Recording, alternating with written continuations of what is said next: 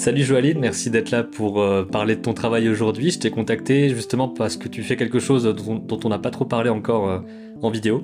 Donc la partie, euh, la partie surface de la, de la 3D, donc le, le côté, si j'ai bien compris, etc., le côté vraiment texturing, je pense qu'on peut dire que c'est ça. Oui, c'est ça. Et donc voilà, on va parler un petit peu de ton parcours et ensuite regarder sûrement quelques images pour comprendre un petit peu ce que tu fais. Et voilà, est-ce que tu peux peut-être te présenter en, en quelques phrases, quoi, expliquer comment t'en es venu à, faire, à travailler dans l'animation et surtout pourquoi ce euh, secteur en particulier parce qu'il y a plein de choix. Donc est-ce qu'il y a quelque chose qui t'a euh, amené vers justement le, côté surface? Eh bien, déjà, merci de m'avoir invité à faire cette discussion, parce que c'est toujours intéressant d'échanger sur, euh, sur ces sujets-là. Ça peut toujours inspirer et, donner des infos à des gens qui voudraient se lancer. Ben, pour me présenter, je m'appelle Joaline.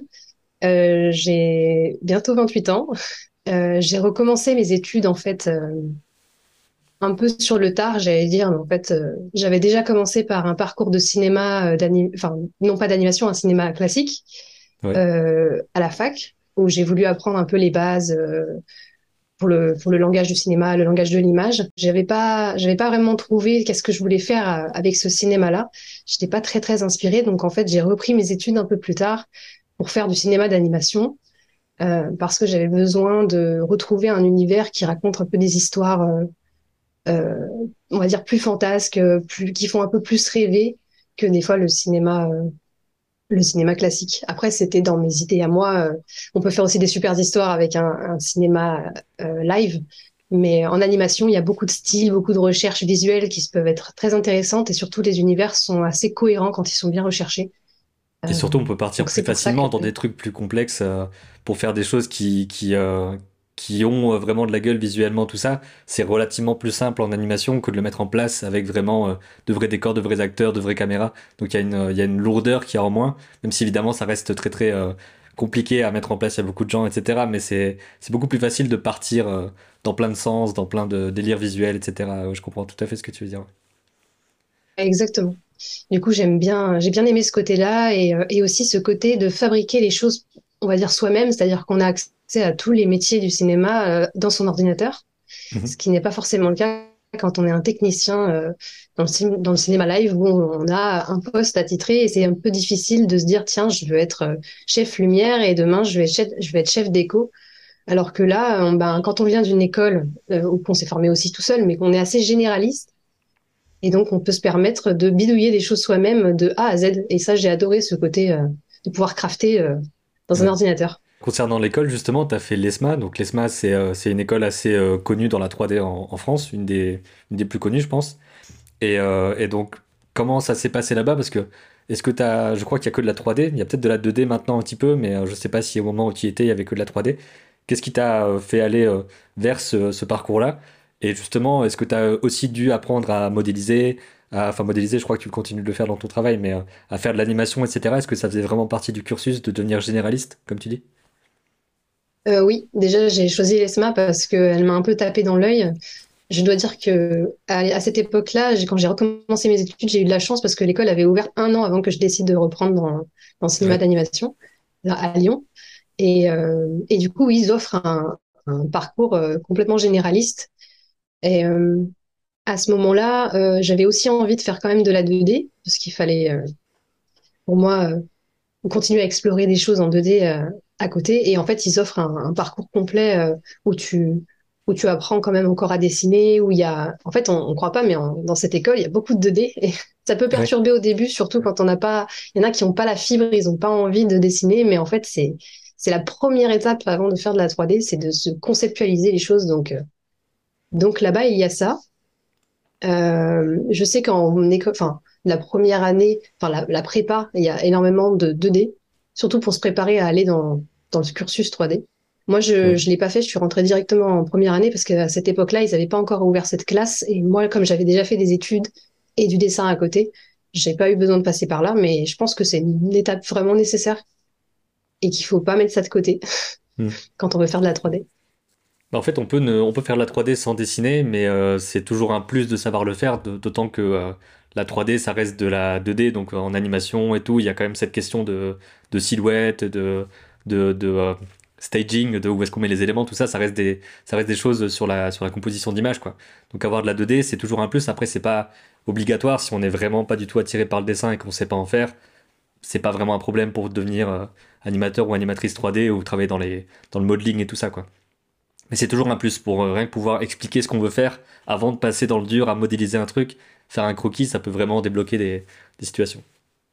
C'est ça, oui. Bah, c'est pas impossible du tout de faire de la 3D sans, sans savoir à, dessiner à côté. Mais c'est sûr que, comme tu dis, c'est un, un vrai plus de ce.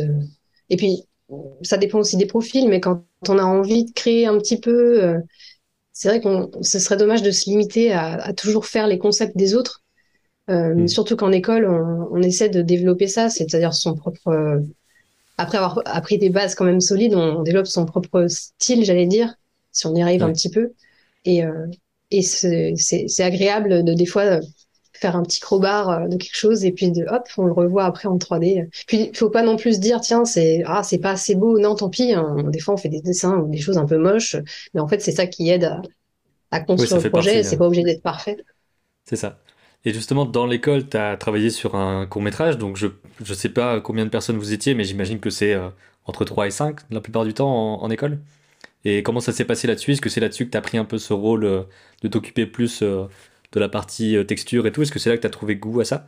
Ou est-ce que euh, c'était avant, après? Les courts-métrages, c'est aussi ça qui m'a donné envie d'aller dans cette école, parce qu'ils ont une très très bonne communication sur les films étudiants. Euh, donc c'est ça qui convainc aussi de dire tiens il y a beaucoup de films qui sortent et ils sont tous de, de quand même de grande qualité et en fait sur oui sur le film de, fin d'études on choisit un peu ce qu'on veut, faire enfin selon quoi on veut se spécialiser même si c'est pas définitif pour l'avenir et c'est vrai que moi j'avais plus choisi le côté surfacing, enfin le texturing et le shading, choisir les valeurs, les, maps pour, euh, pour la peau ou alors pour des objets, et, ainsi que leur réaction à la lumière, c'est plutôt le shading. Mhm. Et euh, je trouvais ça très intéressant de le faire. Après, ça s'est quand même construit tout au long du, du cursus, cette envie de d'aller vers la texture. Oui, parce que ça, c'est un, des trucs, euh, dans la 2D aussi, mais dans la 3D, il y a un côté beaucoup plus technique parce que y a, j'ai l'impression, peut-être euh, que c'est que c'est une mauvaise impression, mais qu'il y a justement cette euh, complexité plus des euh, des paramétrages des choses, etc., qui peut qui peut venir assez rapidement éclairer une scène en 2D. Ben voilà, on la on la colore et puis voilà. Alors qu'en 3D, il y a quand même cet aspect vraiment très technique. Et ça, c'est un truc qui te qui t'attire aussi, j'imagine, le côté logiciel et tout. Est-ce que c'est des choses qui qui que tu faisais aussi un petit peu avant, le fait d'aller bidouiller des logiciels, d'apprendre à utiliser Blender ou des choses comme ça, déjà de base, ou c'est venu plus avec l'école, ça? Non, ça c'est venu avec ma curiosité au moment où je me suis dit, oh là là, qu'est-ce que je voudrais faire en fait dans le cinéma? Et après, j'ai vu qu'on pouvait faire tout ça, évidemment, sur des vidéos, euh, des tutos, euh, qu'on pouvait faire euh, utiliser des logiciels pour faire tout ça, mais je me suis pas lancée. En fait, je me suis dit, si je choisis de faire une école, je vais commencer de zéro. En plus, on nous réapprend toutes les bases. Donc, des fois, on, on bidouille un peu chez soi, c'est utile. Mais, mais, de toute façon, on revoit tout. Donc, euh, je me suis pas sentie démunie en arrivant à l'école. Ah, j'ai pas mm. touché à ce logiciel. Non, non. Au contraire. Et euh, ça me faisait très peur quand même de, de commencer sur les logiciels, je dois pas mentir. Parce que tu te dis, ça, c'est qui tout double? Soit j'adore, soit euh, je, je, vais détester ça et je vais être frustrée. Mais en fait, je me suis accrochée parce que c'est c'est très stimulant et c'est ça aussi que je cherchais dans dans un métier en général, c'était le côté euh, le défi euh, d'être tout le temps alerte, de, de se surpasser mentalement, de, de, faire des choses un peu un peu folles quoi.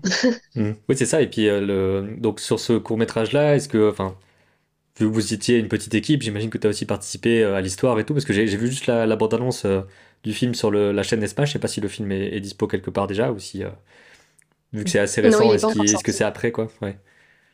Non, il n'est pas encore sorti. Et j'ai oublié de répondre à ta question tout à l'heure sur le nombre de personnes. En fait, on était euh, neuf. Euh, ah, quand même, oui. C'est une grosse équipe pour un court-métrage. C'est plutôt des grosses équipes. Ouais, je, dirais que c'est entre 6 et 9. Voilà. Et euh, ça dépend de la taille des promos, euh, des besoins pour des films aussi, s'il y en a qui veulent absolument travailler sur quelque chose, sur une histoire.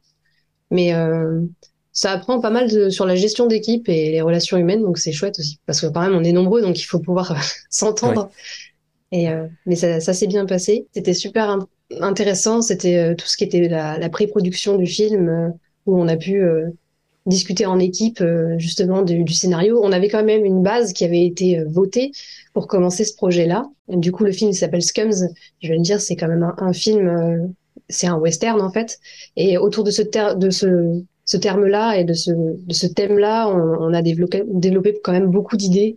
Et, euh, et c'est pas facile en groupe de devoir tout rediscuter parce qu'en fait, l'avantage en école aussi, c'est que chacun a son mot à dire, mais euh, mais du coup, ça part un peu un peu dans tous les sens. Mais c'est agréable parce qu'il y a aussi un esprit de créativité et on sait qu'on va pas forcément l'avoir plus tard euh, aussi facilement quand on travaille sur des, les projets des autres, sur d'autres d'autres scénarios. Donc, euh, mais j'ai beaucoup beaucoup aimé cette phase où on écrivait les personnages, où on avait on avait leur, leur, background, leur histoire à écrire pour pouvoir après quand on a une base solide du personnage, le construire vraiment après en 3D, se dire mais il existe. Et on les appelle d'ailleurs, on les appelle par leur prénom. Au bout d'un moment, on se dit mais oui, bien sûr. C'est nous on avait Brittle et Warren. on avait Brittle qui était un chasseur de primes euh, hors pair et Warren évidemment un, un criminel, un criminel en fuite. Et hmm. c'est vrai qu'on on les appelle comme si on les connaissait. Donc ça c'est très drôle. Ouais, quelque part, euh, tu passes un an avec et tout, euh, ça, ça, se construit quoi. Puis surtout, c'est plus simple aussi de dire juste le plan avec machin, euh, etc. Quoi. Et, euh, est-ce que ce, euh, court métrage-là, enfin, comment s'est passée la, transition justement? Parce qu'il y a différents parcours selon les gens, tout ça. T'en as qui vont faire un stage qui va ensuite débloquer le, fait d'avoir un poste dans ce même studio, ou d'autres qui ont une période de creux et ensuite qui ont un, poste. C'était comment pour toi la sortie de l'école et ensuite le fait d'arriver au studio où tu es maintenant, qui est Zag? Oui, alors, la sortie de l'école, euh, elle, se fait sur, euh, sur des fleurs, mais en fait, on, a quand même une, jolie cérémonie de fin d'études où justement on voit tous les courts-métrages et on, sait qu'on va se lancer avec ça euh, dans la vie active. Ça fait quand même une bonne carte de visite. Après, c'est euh, de ce que j'ai remarqué, c'est quand même beaucoup une question de, de, chance de trouver quelque chose rapidement ou pas. Globalement, tous ceux qui sortent là de la promo, euh, ils ont chacun leur spécialité, leur motivation, et ils sont tous aptes à, à rentrer sur le marché et à aider les productions à faire leurs films. Mais voilà, faut tomber au bon moment de se dire là, euh, ils ont besoin de moi et surtout ils me voient. C'est la visibilité aussi qui fait que. Donc, je pense que j'ai eu plutôt de la chance de trouver aussi rapidement. L'équipe de recrutement Zag euh, est venu directement me, me chercher euh, parce qu'ils avaient vu euh, ma démo sur LinkedIn ou qui avait été republié par le site 3DVF, qui est quand même un, site assez chouette en termes de 3D. Ouais, 3D francophone, c'est un peu une grosse référence. Exactement. Je dois avouer que ça m'a donné pas mal de visibilité à ce moment-là.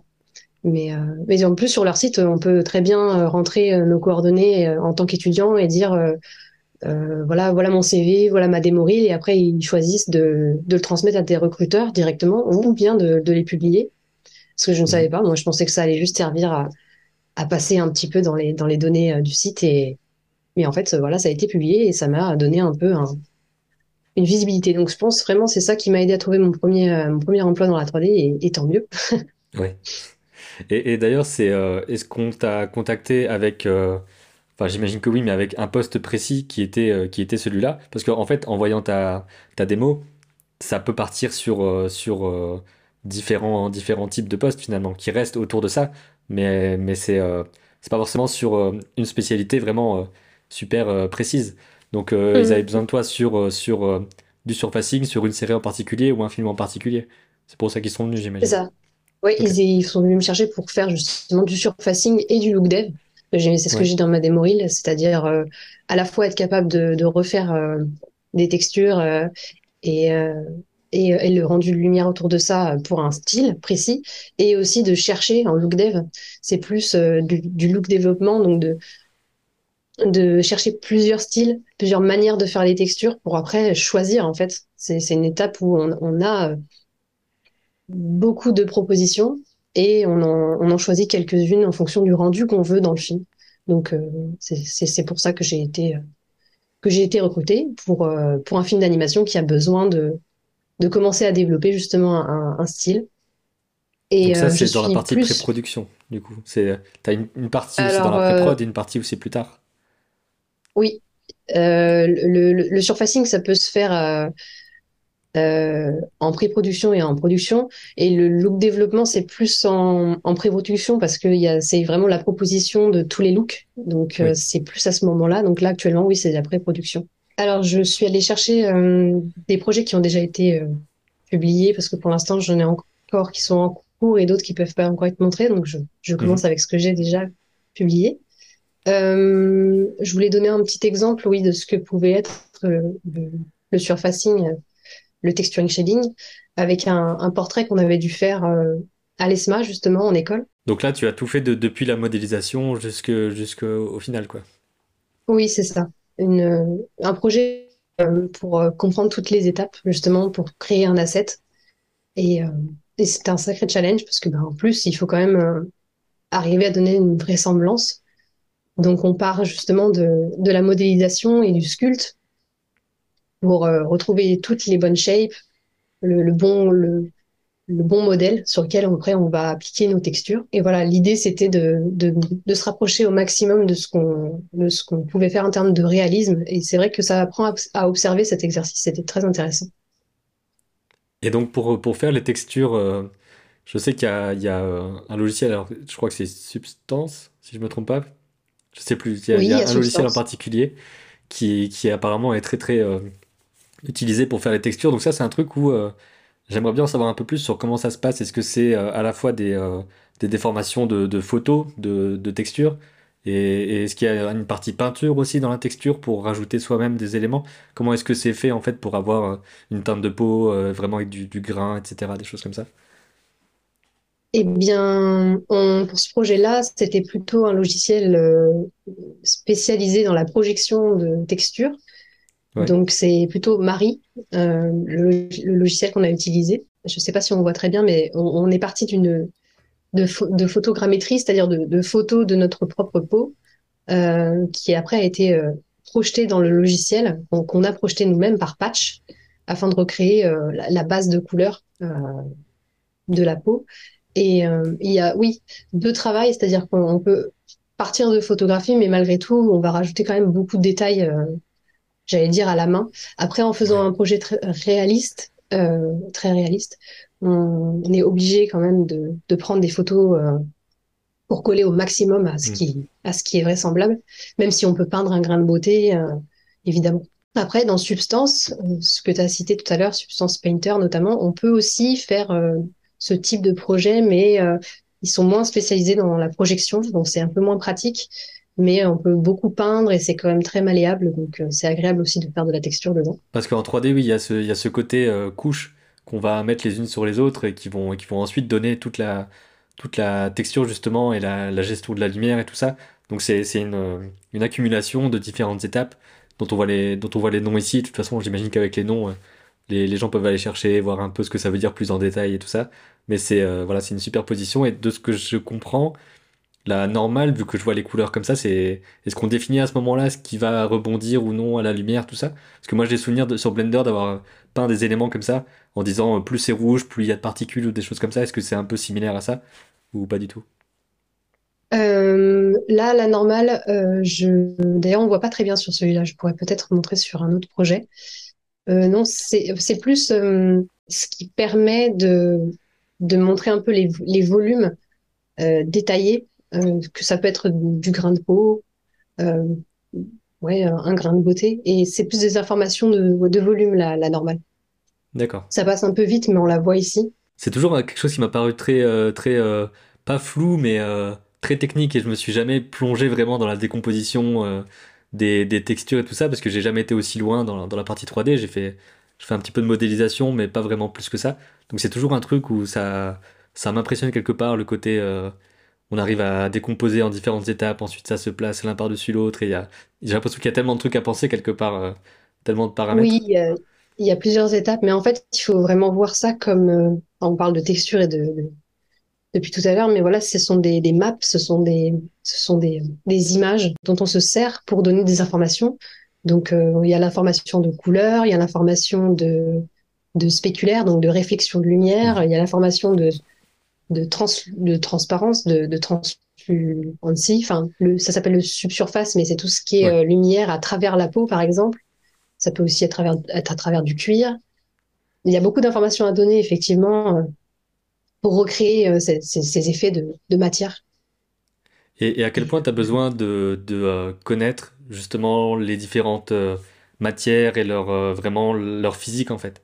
Je sais pas, j'imagine que ça va pas non plus euh, dans de la science pointue pour euh, avoir besoin. euh, Enfin, t'as pas besoin de science pointue pour faire ça, mais à quel point toi tu vas te renseigner un petit peu quand même sur la physique des choses, juste comment ça fonctionne en fait? Déjà, ça commence avec beaucoup d'observations. Là, je reprends l'exemple d'un visage, mais on va, on va observer, par exemple, je vais donner l'exemple de la, de- du rebond de lumière sur la peau. C'est quelque chose où il faut se rendre compte, est-ce que, euh, est-ce que par- il y a des zones où, il y a plus de sueur, du coup, ça va forcément avoir une réflexion plus forte.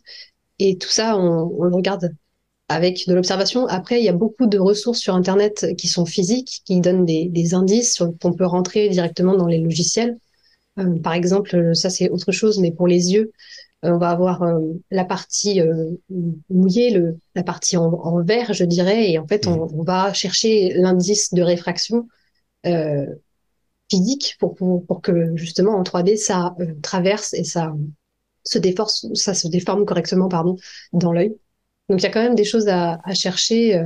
On peut pas juste inventer des données qui sont, euh, qui sont physiques. Bah, Après, il c'est y a ça quand parce même un... qu'il faut que ce soit vraisemblable quand on voit. Après, j'imagine que selon le style, il y a aussi des, des choses qui peuvent être euh, atténuées ou exagérées, mais il faut quand même que ça ait l'air réaliste. Donc il y a, enfin surtout dans, dans, dans le contexte là où c'est où c'est plus du réalisme euh, qui est cherché, je pense.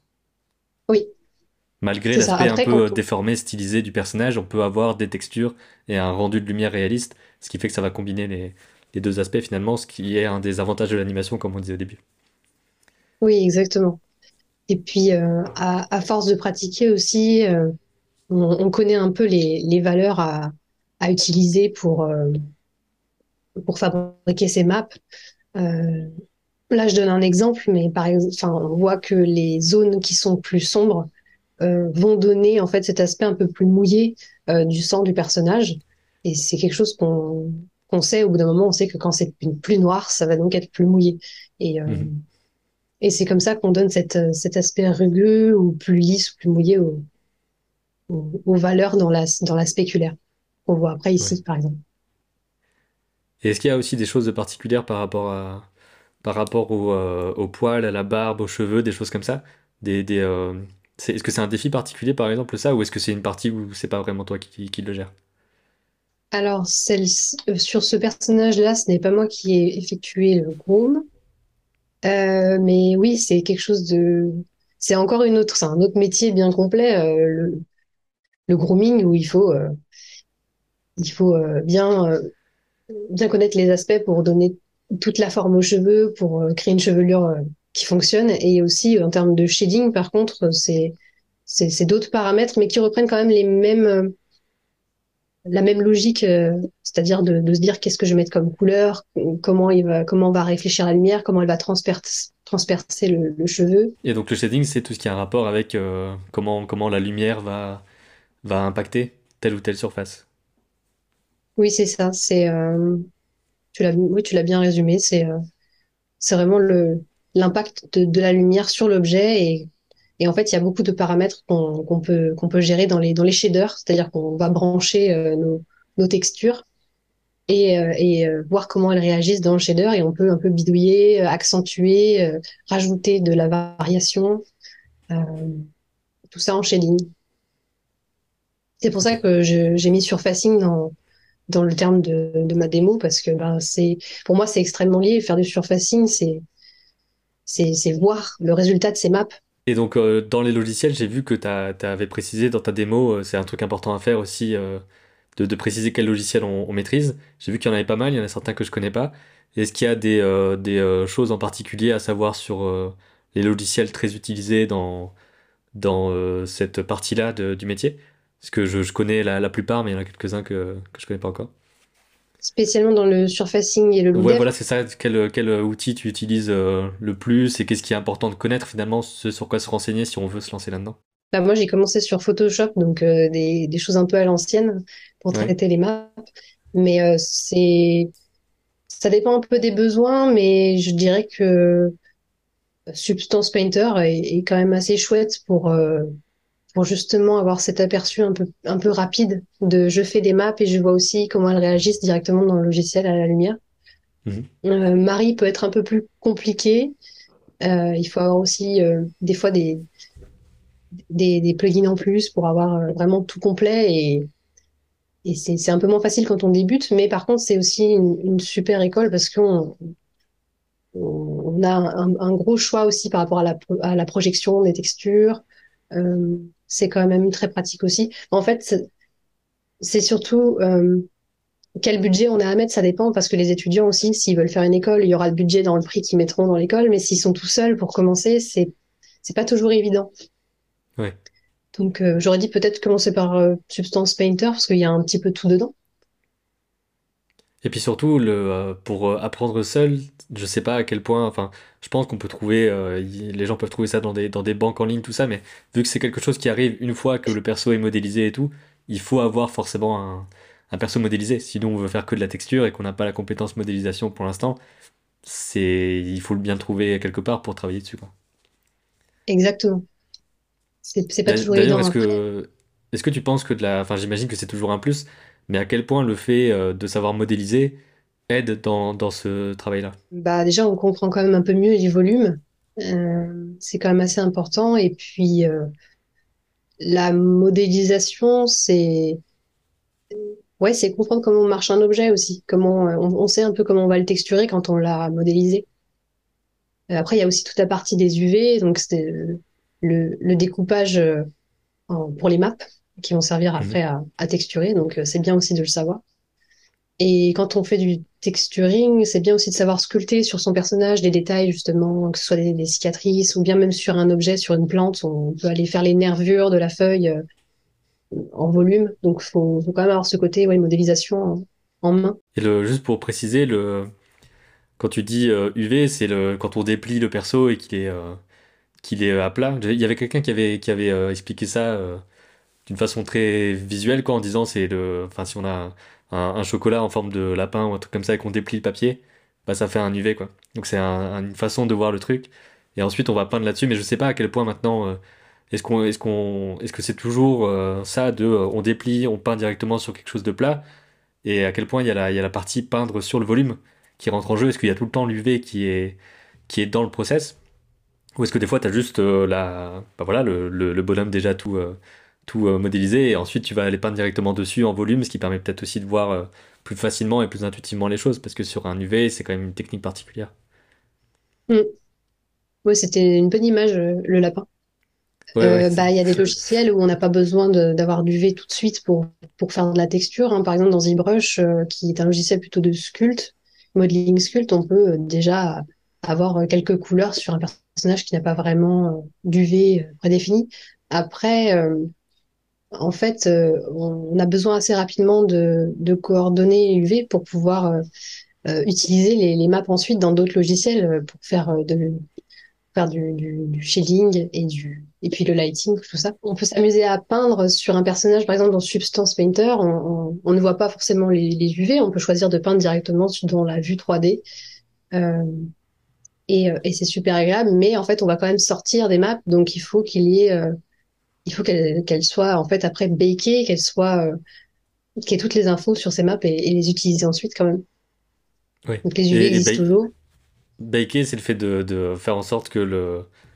Encore une fois, si, si j'ai bien compris que je résume bien, de faire en sorte que la texture soit sur le, le perso et qu'elle soit pré-rendue quelque part, enfin qu'il n'y ait pas. euh, enfin, je un je sais que c'est pour l'animation ça, mais pour, le, pour les textures, j'ai, peut-être pas le bon, euh, Bah, par exemple, dans, je, je disais dans Substance, mais on, on peint sur, sur le, sur le visage du, du personnage ou sur un objet, et, euh, et ensuite, quand on veut exporter, ça écrase tout le travail qui a été fait, dans, même dans la vue 3D, sur les UV, pour que ça sorte justement des, des maps. C'est une étape où on, on- on termine d'enregistrer toutes les infos euh, dans ces maps.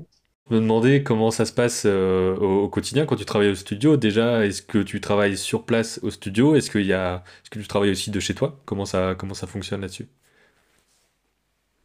Euh, bah je, je, oui, je suis, euh, je suis sur place. Quand j'ai accepté le poste, j'ai accepté de, de déménager également de, pour justement travailler en équipe parce que c'est quand même plus agréable de, bah, d'avoir des échanges avec, euh, avec les collègues, euh, de découvrir le projet sur place. Après, euh, comme il y a eu euh, le, le Covid, qu'on connaît tous maintenant, il y a quand Mm. même euh, une possibilité de télétravail qui s'est ouverte, je pense, dans, même dans beaucoup de studios. Donc, il y a, comme- il y a accès, si besoin, à- au télétravail. Si quelqu'un veut travailler là-dedans en particulier, est-ce que tu as quelques, quelques conseils, on va dire, même si forcément c'est euh, c'est euh, c'est pas la, enfin c'est un peu la première production que tu fais, etc. Mais tu as forcément peut-être des trucs que tu euh, que tu euh, qui auraient pu t'aider, disons, dans la façon d'apprendre, etc. Des, des choses que tu comprends euh, en, en faisant, sans forcément justement aller dans, dans le détail exact de, de ce que tu fais là-bas, mais euh, voilà, des petits, des petites choses comme ça qui t'ont aidé et qui pourraient aider d'autres gens.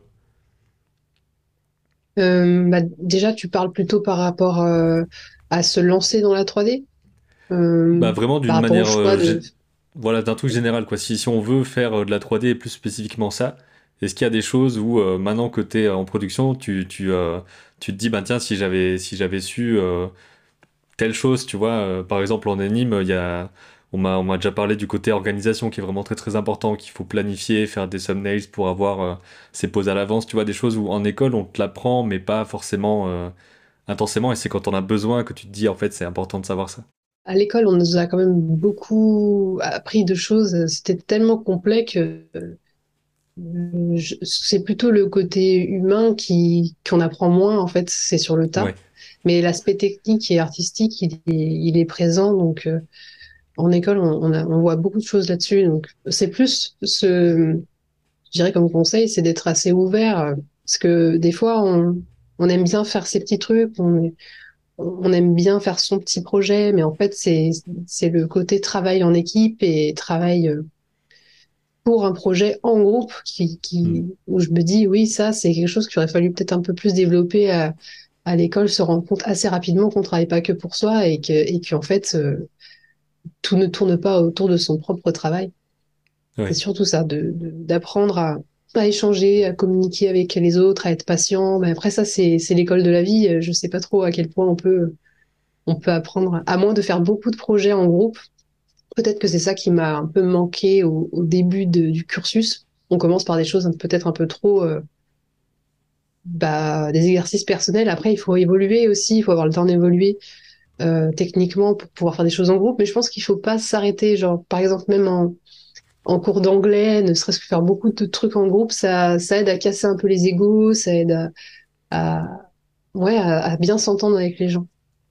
Ouais, bah, c'est vrai que c'est un des trucs euh, qui qu'on qu'on répète souvent euh, dans ces dans ces discussions-là, c'est le côté euh, humain, relationnel de justement travailler avec des équipes, avoir aussi le la, conscience de il y a des gens avant, il y a des gens après, pour aussi bien organiser en fait ces choses. Parce que si toi tu reçois un modèle qui est pas correctement fait, correctement hiérarchisé ou je ne sais quoi au niveau de l'organisation, c'est compliqué. Et si toi t'envoies un truc qui est pas assez ok au compo ou je ne sais quoi, enfin voilà quoi, il y a vraiment ce côté chaîne qui, qui est important et c'est à mon avis ce qui manque le plus si tu fais pas d'école.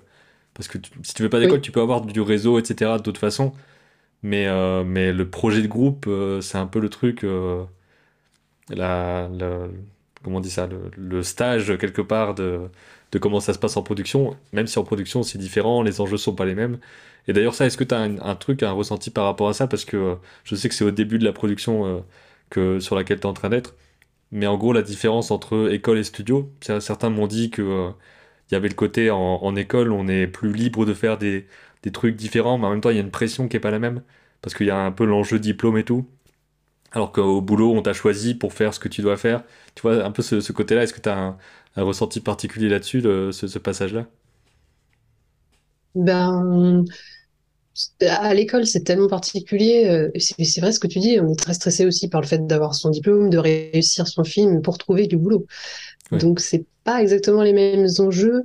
Et une fois qu'on a fini tout ça, on on rentre enfin dans le milieu du travail et c'est quand même plus, plus agréable. On sait qu'on est, on sait qu'on a, qu'on est là parce qu'on a été choisi et, et on, et on travaille en connaissance de cause. Donc après, on, on, on peut toujours aussi discuter avec, euh, avec ses supérieurs pour euh, proposer des idées. Hein. Les, les gens sont pas fermés, il y a, c'est ouvert à discussion. Après, euh, quand euh, quelque chose est prédéfini, on dit, euh, voilà, c'est ce style, c'est comme ça, on ne peut pas non plus imposer son idée, c'est sûr que. Sinon, il faut faire des projets personnels. c'est ce que je me dis souvent, c'est que si je suis frustrée de quelque chose, ben, allez hop, je me lance dans un projet à moi, qui cette fois-ci, du coup, je serai toute seule dessus, ou alors on peut aussi le faire en thérapie. Hein. Mais mmh. Euh, c'est à ce moment-là où je vais prendre des décisions vraiment à moi.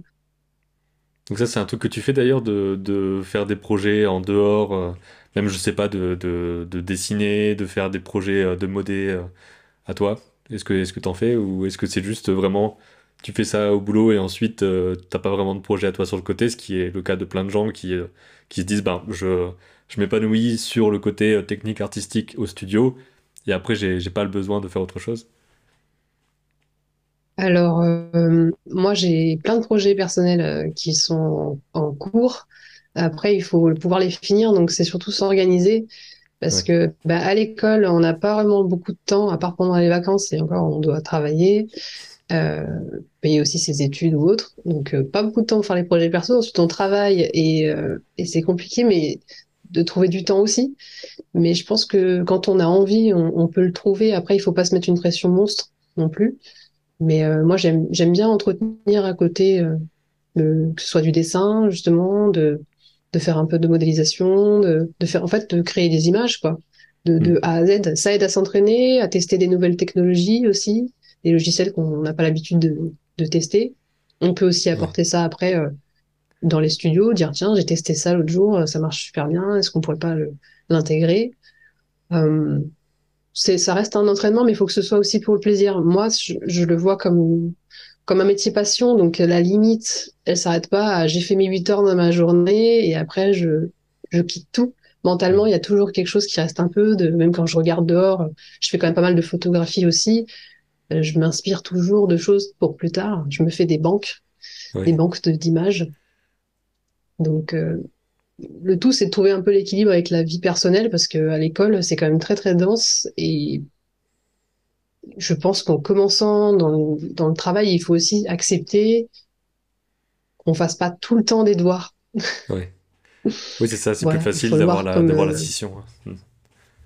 Oui, c'est ça. Ok, ben voilà, je sais pas si, si euh, tu avais d'autres choses que tu voulais évoquer par rapport à ça. Il y a, peut-être une question que j'avais, mais euh, en gros, c'est là tu fais du, du euh, surfacing pour du film, mais est-ce que ça t'a déjà intéressé ou est-ce que tu as déjà fait sur des petits projets ou quoi, sur du jeu vidéo? Est-ce qu'il y a des, des contraintes différentes, des choses comme ça? Je sais pas si tu as un petit peu de connaissances là-dessus. Alors là, effectivement, sur le film d'animation, c'est assez particulier parce que on, on a une qualité, euh, on peut monter la qualité très haut, et comme c'est du précalculé, euh, on peut se permettre peut-être plus de choses que dans le jeu vidéo qui lui doit tourner en temps réel. Donc, euh, je sais qu'en jeu vidéo, il faut quand même beaucoup optimiser son travail, et ça m'intéresserait plus tard de travailler dedans justement pour, pour avoir un peu plus de vision sur sur l'optimisation. C'est, on peut beaucoup apprendre du jeu vidéo pour ça. Donc bah, plus tard, je pense que dans les futurs travails.